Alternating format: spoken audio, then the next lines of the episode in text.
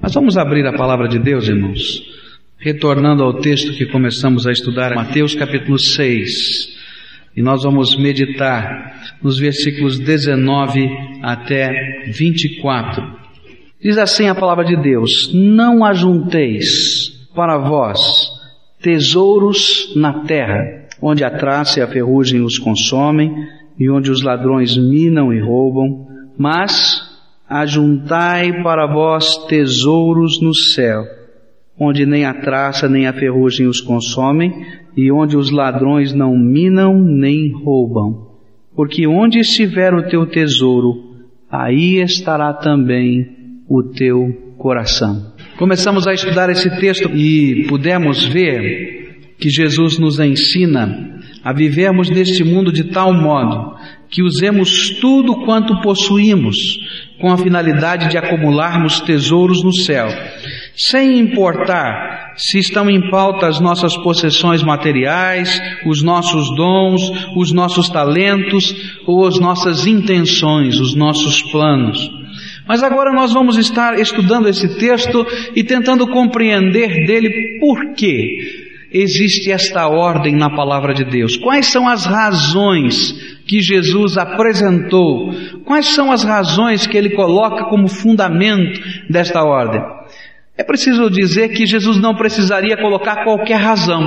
Porque Ele é Senhor, Ele é Deus, Ele é Todo-Poderoso, Ele é dono de todas as coisas. Bastaria para Ele uma palavra: Olha, esta é a minha vontade. E nós deveríamos dizer: Sim, Senhor, porque Tu és Deus. Só isso. Mas Jesus, na sua misericórdia, na sua graça, no seu amor, Ele vai nos apresentar as razões. Por que desta ordem? Por que Ele coloca este princípio ou estes princípios para a nossa vida? E o nosso propósito agora é lermos esse texto e estudarmos com Ele, caminharmos passo a passo nesse texto, nas razões do Senhor Jesus, razões que Ele coloca diante de nós. Primeira coisa que Jesus faz, ele vai usar um argumento, que é um argumento baseado no bom senso. Por que, que eu não posso acumular tesouros só na terra, eu preciso também acumular tesouros no céu? Por que, que os tesouros da terra não têm tanto valor assim, segundo a ótica do Senhor Jesus? E então Jesus vai nos apresentar bom senso mostrando como estas coisas funcionam. E a primeira coisa que ele vai dizer está tão claro aqui, olha, não ajunteis para vós tesouros na terra. Por quê? Onde a traça e a ferrugem os consomem, e onde os ladrões minam e roubam. O que, que Jesus queria dizer com esta razão, com este embasamento? Os tesouros materiais, sejam eles financeiros, sejam eles emocionais, sejam eles as aspirações da nossa vida, todos eles não perduram, não têm profundidade, não têm eternidade, eles são passageiros, eles são transitórios, eles são efêmeros, eles vão se desvanecendo no tempo. Existe uma marca nos tesouros que construímos nesta terra, sejam eles quais forem. A marca é mudança e decadência. Se o teu tesouro é o seu físico, e há um determinado momento, especialmente com a juventude, não é? Em que a gente fica olhando para o nosso corpo, e lá os jovens vão fazer lá os, os seus esportes e as moças vão cuidar de um modo especial dos seus trajes, da sua beleza. Se o seu tesouro está em determinadas aspirações da vida, de repente você vai perceber que essas aspirações não têm tanto significado como imaginávamos. Eu me lembro que no meu tempo de juventude, as aspirações estavam com relação ao vestibular e ainda mais, estavam com relação a que universidade a gente ia estudar. Então a gente dizia, olha, se eu entrar nessa universidade, vai ser assim, mas se eu entrar naquela, bom, pelo menos entrei, mas é aquela universidade. E de repente vai passando a vida e a gente vai descobrir que isso não tem tanto significado assim. A gente vai descobrindo outros valores porque vai havendo mudanças dentro do nosso coração. O que Jesus estava tentando dizer é que todos os tesouros, Todas aquelas coisas que nós almejamos, eles vão se desvanecendo, eles vão passando, eles vão mudando. Uma segunda compreensão lógica nesse argumento de Jesus é que, do ponto de vista espiritual ou do ponto de vista emocional, essas coisas que nós almejamos jamais nos satisfazem completamente. E por mais tesouros que nós estejamos acumulando aqui na terra, sejam eles financeiros, sejam eles emocionais, sejam de alvos de vida, eles não preenchem o nosso coração. E a gente vai passando pela vida e vai percebendo que até aquelas pessoas que nós imaginávamos que têm tudo o que desejam, que têm tudo para serem felizes, nós vamos encontrar nelas uma grande carência dentro de si. Elas são carentes de alguma coisa, porque os nossos tesouros terrenos não preenchem a nossa alma. Eu acho que uma das coisas que impressionou os brasileiros, alguns anos atrás, foi a morte daquela cantora Elis Regina. Não é verdade? E a gente fica pensando, por que que ela foi, ela foi se matando devagarinho?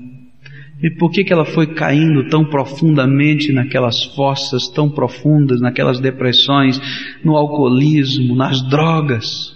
Por que que isso aconteceu? Aquela mulher parecia que tinha tudo. Mas sabe por quê? É porque a felicidade não pode ser comprada. E não há tesouro nesta terra, não há valor neste mundo que preencha o vazio da nossa alma, porque todos os tesouros passam, perdem o seu valor, não satisfazem o nosso coração.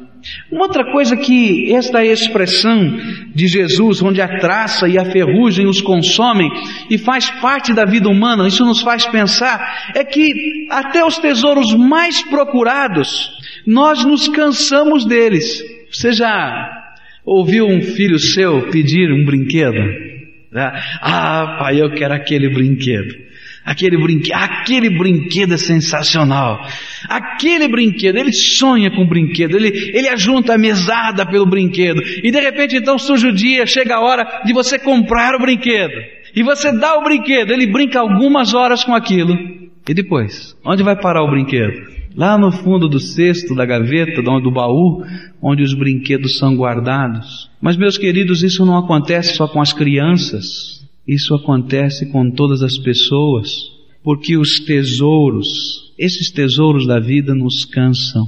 Nós nos cansamos deles, eles perdem o seu brilho e nós perdemos o interesse por eles. Querem ver um outro exemplo disso? A moda. Vocês já viram como a moda muda? De repente, não é? A, a, moda é usar o cabelo assim, de repente a moda é usar o cabelo diferente, de repente essa cor está na moda, de repente aquela outra cor não está mais na moda, de repente esse sapato. Por quê? Porque as pessoas se cansam até das coisas que almejam. E é uma coisa tão interessante, né? Porque às vezes a moça, o moço, né, fica lá namorando durante meses a fio um determinado traje. Passam-se os anos, ele diz, bom, eu nunca mais vou usar isso aí. Eu me lembro da, do meu tempo, né, de adolescente, e que a coisa mais bonita que existia era o paletó xadrez. Ele era todo assim cheio de quadrados, vinho e branco, assim. Perdeu o valor, passou no tempo, acabou. É assim com todas as coisas. Eu me lembro que logo depois que me casei, um dos sonhos mais preciosos que eu tinha era comprar um carro zero quilômetro. E um dia comprei um Fiat 147 zero quilômetro. Faz tempo, né? Ele veio para os bancos com aquele plástico ainda, né? E eu dizia, será que eu rasgo esse plástico ou não rasgo? Olha só, esse daqui está cheirando a novo. Mas meus queridos irmãos, olha, duas semanas depois, acho que nem isso. Era o carro que eu tinha que trabalhar, vir, voltar. Estava sujo, precisava lavar. As coisas perdem o brilho. O que Jesus está dizendo é que tudo, todos os valores, quer sejam materiais, quer sejam emocionais, quer sejam aspirações, mas que estão voltados só para esta vida, se desvanecem. 2 Pedro 1,4 vai dizer exatamente isso. Diz assim a palavra de Deus, pelas quais Ele nos tem dado as suas grandíssimas promessas, para que por elas vos torneis participantes da natureza divina, havendo escapado da corrupção que pela concupiscência há no mundo. O mundo está se degenerando, a natureza está se degenerando, a nossa vida está se degenerando. Tudo vai passar, este corpo aqui também vai passar. Eu posso lutar contra isso, mas eu vou passar. Todas as coisas vão passar. E Jesus está dizendo: olha, se o teu tesouro estiver só aqui nessa vida, é prejuízo total, porque tudo, tudo, tudo, tudo vai passar. Mas há um segundo argumento nessa lógica de Jesus, é que não somente a traça e a ferrugem vão consumindo, mas também os ladrões escavam e roubam. Há ladrões aqui na terra. E aqui é ladrão de verdade. Gente que toma posse daquilo que você imagina ser seu. De repente você está com o seu carro e o carro foi levado embora. E não voltou mais. Porque tem ladrão. E é verdade. Sua casa, você de repente vai viajar e todos aqueles bibelôs, aquelas coisas tão preciosas, relíquias, quando você volta da viagem, não acha mais nada. Os ladrões são tão vivos que chegam com um caminhão de mudança e levam tudo. É verdade, está acontecendo isso. Tudo passa nessa vida, ou porque se degenera, ou porque nos tomam aquilo que parecia ser nosso. E isso vale, meus irmãos, não somente para os bens materiais, mas há tantas coisas, há tantos assaltantes que vivem nos ameaçando. Meus queridos irmãos, há um assaltante chamado doença, e de repente uma enfermidade pode assaltar-nos e nós nos sentimos como que uma pessoa roubada da nossa própria saúde, da nossa própria vida. E Jesus disse: Olha, essas coisas acontecem nessa terra. Se o teu tesouro estiver só aqui, você está perdido, porque essas coisas estão acontecendo. Os negócios mal sucedidos, meus queridos, eles vão acontecer e vão continuar acontecendo, porque Jesus disse que nessa terra seria assim.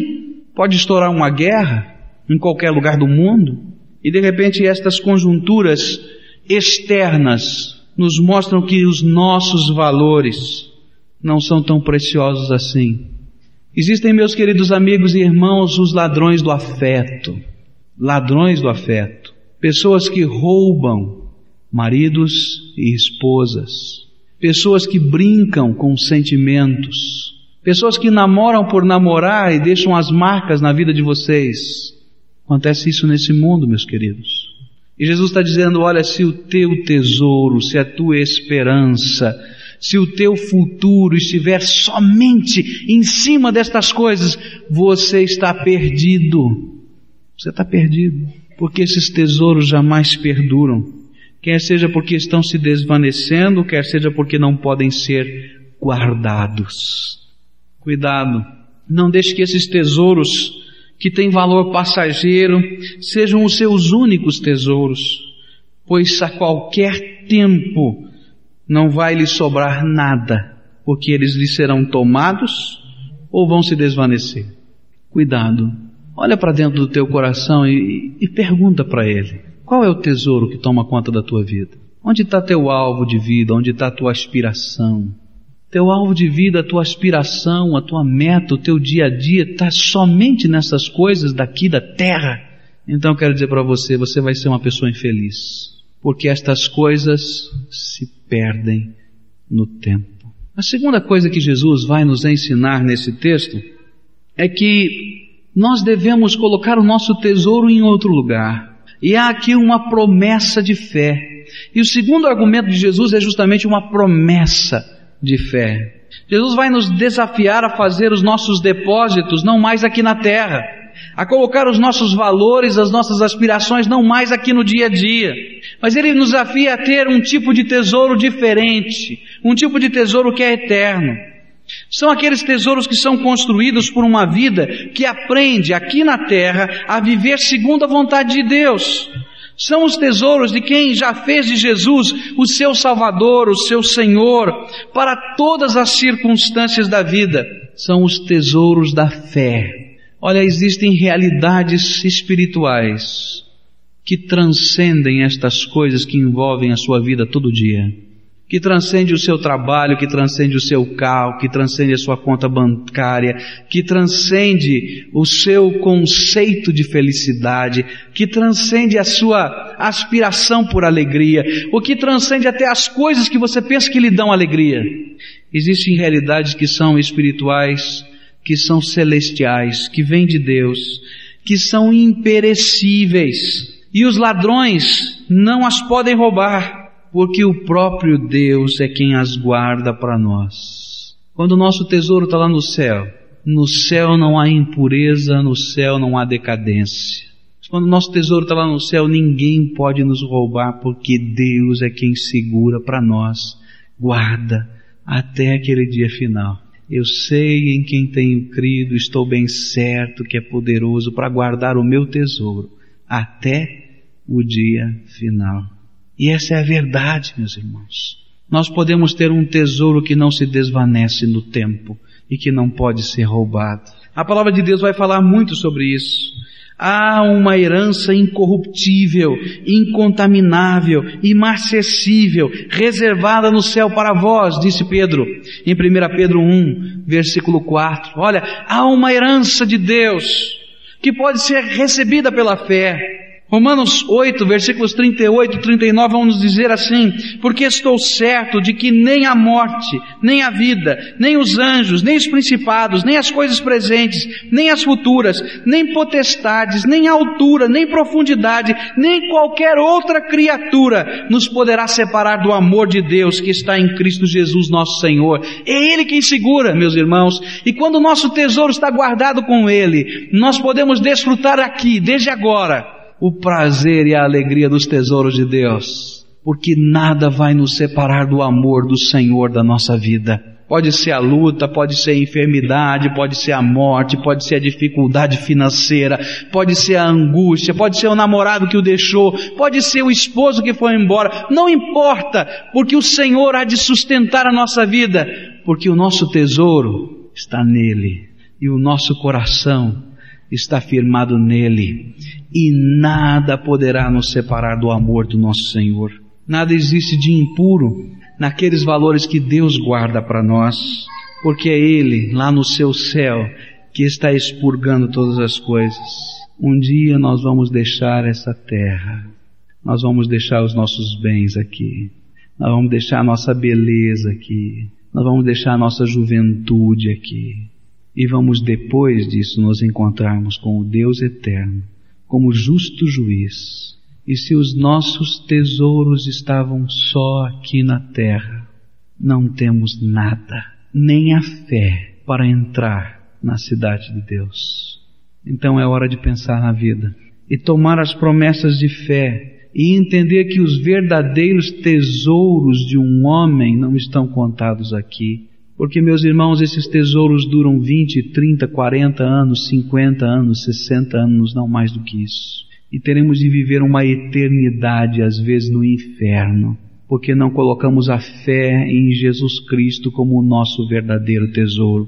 O senhorio, o compromisso com Jesus, deixando Ele realmente comandar a nossa vida. Não colocamos o nosso ser, a nossa vida, em oferecimento e consagração nem tampouco colocamos os nossos bens subjugados à direção do Senhor, e assim não há depois.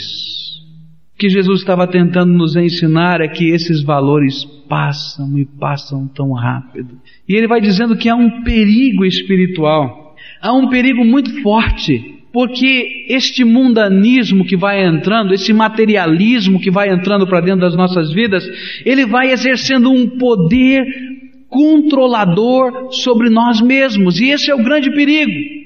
Porque quando nós estamos envolvidos assim, nós não enxergamos, não percebemos o depois. Olhem só o que o Senhor Jesus vai falar. Versículo 21 vai dizer assim: Porque onde estiver o teu tesouro, o que, é que diz a Bíblia? Aí, onde estiver o teu tesouro, aí estará o teu coração. Ah, sabe o que, que ele está dizendo agora? Há um poder que está sendo exercido sobre a nossa vida. Este mundo quer entrar para dentro de nós e quer dominar-nos totalmente. Eles conquistam estes tesouros materiais às vezes, afetivos, de aspirações, conquistam o nosso coração.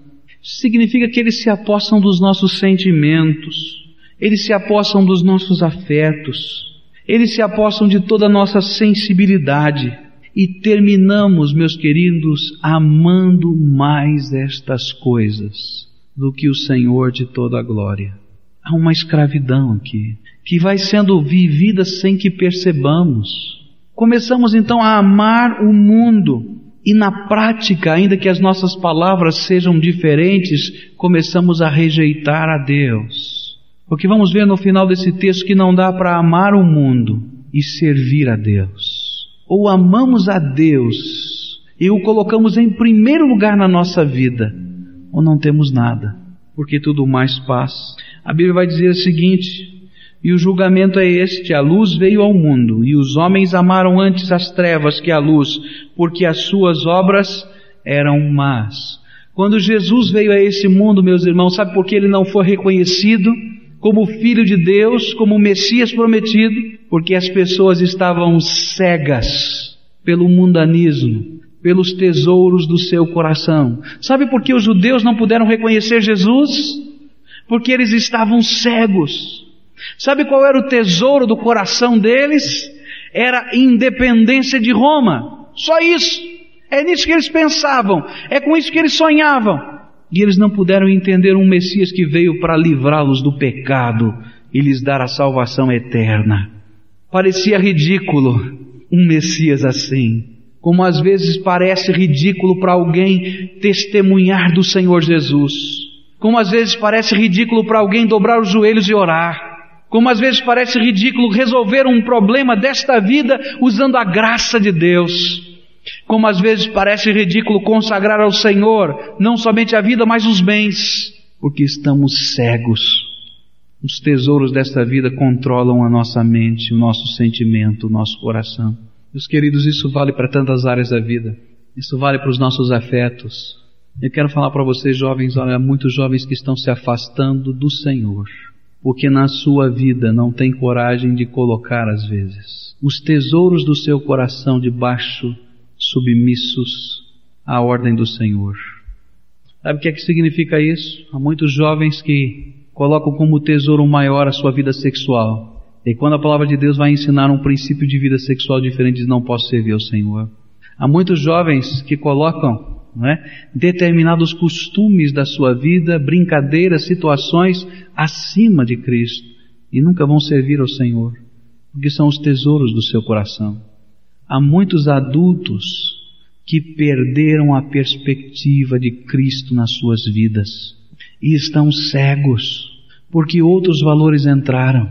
A vida na sua dinâmica fez você esquecer, quem sabe, aquela aspiração da fé, de uma vida autêntica, de uma vida entregue, de uma vida realmente que coloca Jesus em primeiro lugar, crendo que todas as outras coisas nos serão acrescentadas. E passamos a buscar todas as outras coisas para quem sabe acrescentar Jesus no meio delas.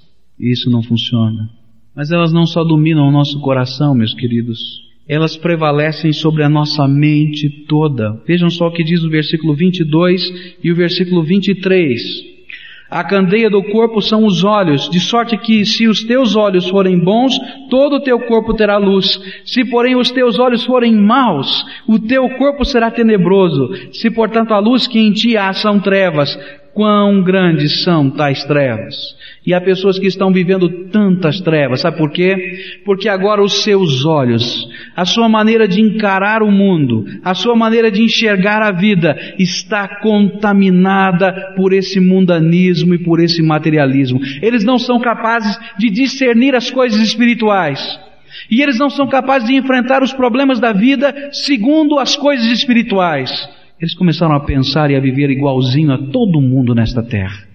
Jesus disse assim: Olha, cuidado, porque se essa dupla visão, esse olho ruim, esse olho que tem manchas, esse olho que não pode perceber a realidade, por causa dos preconceitos, por causa da, da visão materialista unicamente da vida, cuidado, porque essa, esse tipo de escuridão é pior porque você está imaginando que está vendo corretamente. mas é uma ilusão de ótica aquilo que você está vendo.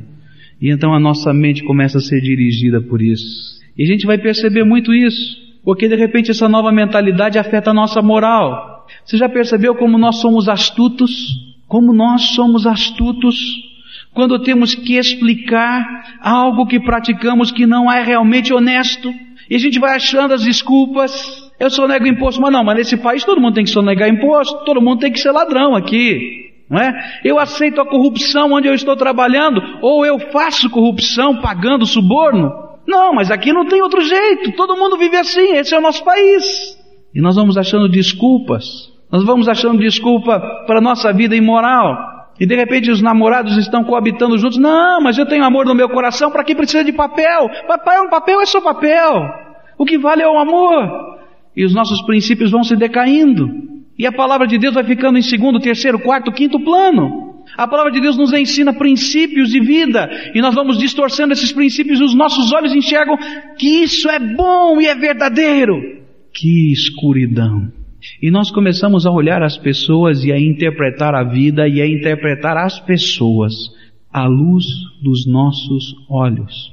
E Jesus está dizendo: olha, há um perigo muito grande, cuidado. Porque essas coisas controlam o coração, controlam a mente, controlam os sentimentos e controlam o raciocínio.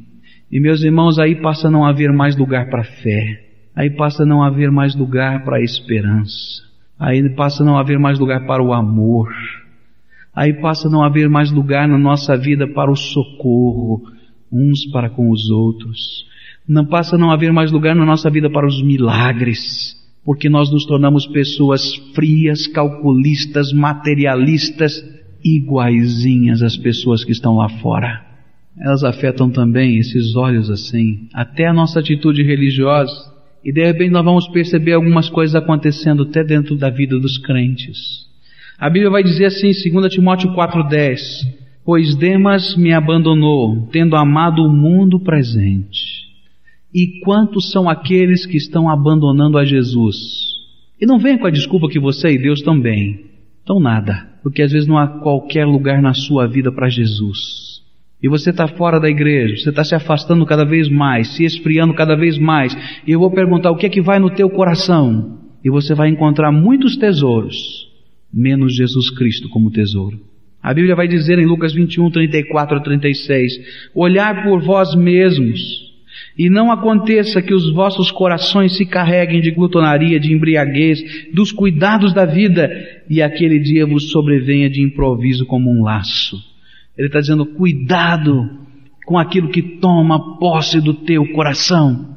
E quantos são aqueles que, por causa dos cuidados desse mundo, uma vez estiveram arraigados a Jesus, mas deixaram que estas coisas entrassem e tomassem o lugar de Jesus nas suas vidas e hoje não estão mais tão arraigados assim. Podem ter o seu nome escrito num hall de membros de uma igreja, mas o coração já foi para muito tempo longe do Senhor. Se esfriaram, se esvaziaram, porque os cuidados desta vida tomaram o lugar de Cristo no seu coração. Mas não para aí, meus irmãos, há um perigo espiritual porque estas coisas tomam conta do nosso coração, dos nossos sentimentos, tomam conta dos nossos olhos, da nossa maneira de encarar a vida, mas elas tomam conta também da nossa vontade. E é isso que diz o versículo 24. Olha só o que a Bíblia diz. Mateus 6, versículo 24. A Bíblia diz assim: Ninguém pode servir a dois senhores, porque ou há de odiar a um e amar o outro, ou há de dedicar-se a um e desprezar o outro. Não podeis servir a Deus e a Mamon ou as riquezas. Não dá. E chega num momento, meus irmãos, que nós temos que fazer decisões. E o que Jesus está dizendo é que a nossa vontade fica corrompida. E na hora de tomarmos decisões firmes, de colocarmos as marcas estreitas de onde Deus quer que caminhemos, começamos a fazer as marcas que mudam de lugar. E a gente vai fazendo as nossas divisas flexíveis e a nossa vontade, determinação se torna frouxa, porque queremos compatibilizar todas as coisas, mas não há jeito de compatibilizar. Ou estamos comprometidos com o Senhor ou não estamos. Tanto Jesus quanto este mundo impõe-nos exigências que são exclusivas e totalitárias. Ou nós nos submetemos a Deus, ou nos submetemos ao mundo. E esse mundo jaz no maligno, diz a palavra de Deus. A nossa maior tentação, meus queridos, é compatibilizar o servir a Deus e o servir as riquezas, o servir a Deus e o servir o mundo, o servir a Deus e dar um jeitinho de fazer aquilo que todo mundo acha que tem que ser feito, é dar um jeitinho, é tentar dar aquela voltinha. Mas isso não funciona. Em 2 Reis 17, versículos 24 a 41, há uma história interessante. Diz que os assírios conquistaram um pedaço da terra de Israel, dominaram aquele pedaço da terra de Israel. E então começaram a se estabelecer no local. E alguns problemas começaram a surgir. Eles começaram a, a, construir as suas casas, a fazer as suas plantações. E diz a Bíblia que leões invadiram aquelas aldeias deles. E algumas pessoas morreram atacadas por esses leões. E eles começaram a pensar: mas por que, que isso está acontecendo? Esses animais ferozes estão vindo até a aldeia, tem alguma coisa errada. E alguém então disse assim: já sei, é que nós não conhecemos o Deus dessa terra, porque eles acreditavam que cada terra tivesse o seu Deus. Ah, nós não conhecemos o Deus dessa terra. Nós precisamos conhecer o Deus dessa terra. E então eles começaram a procurar na terra um sacerdote que pudesse ensinar quais eram os princípios, como é que se fazia um culto a Deus. E eles aprenderam alguma coisa. E vai dizer a palavra de Deus no versículo 41. Assim, estas nações temiam o Senhor e serviam as suas próprias imagens de escultura. Sabe, eles tentaram fazer um sincretismo, eles tentaram fazer uma compatibilização. Bom, eu não quero o leão entrando aqui, então eu vou descobrir quem é o Deus dessa terra. Mas não quis mudar de vida.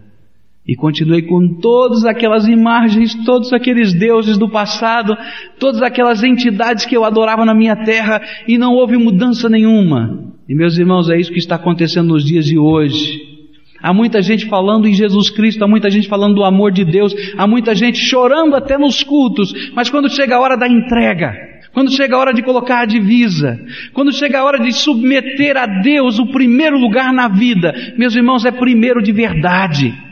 É primeiro em todas as áreas, é na área do afeto, na área, de, na área do espírito, é na área do dinheiro, é em todas as áreas nós dizemos, bem, eu vou tentar dar um jeitinho. Não precisa ser tanto assim, Deus. E eu coloco então divisas tão estreitas. E lá no coração eu crio um nichozinho, onde eu escrevo Deus num cantinho perdido. Acendo até uma luzinha para ele não ficar no escuro. Mas eu não entreguei o meu coração. E continuo perseguindo os mesmos valores antigos. Mateus 7, 21 vai nos dizer, que nem todo aquele que diz Senhor, Senhor entrará no reino dos céus, mas somente aquele que faz a vontade do meu Pai que está nos céus. E vai dizer a Bíblia que muitos naquele dia vão levar um susto. Vão dizer, mas Senhor, no teu nome fizemos isso, no teu nome fizemos aquilo, no teu nome fizemos aquilo outro.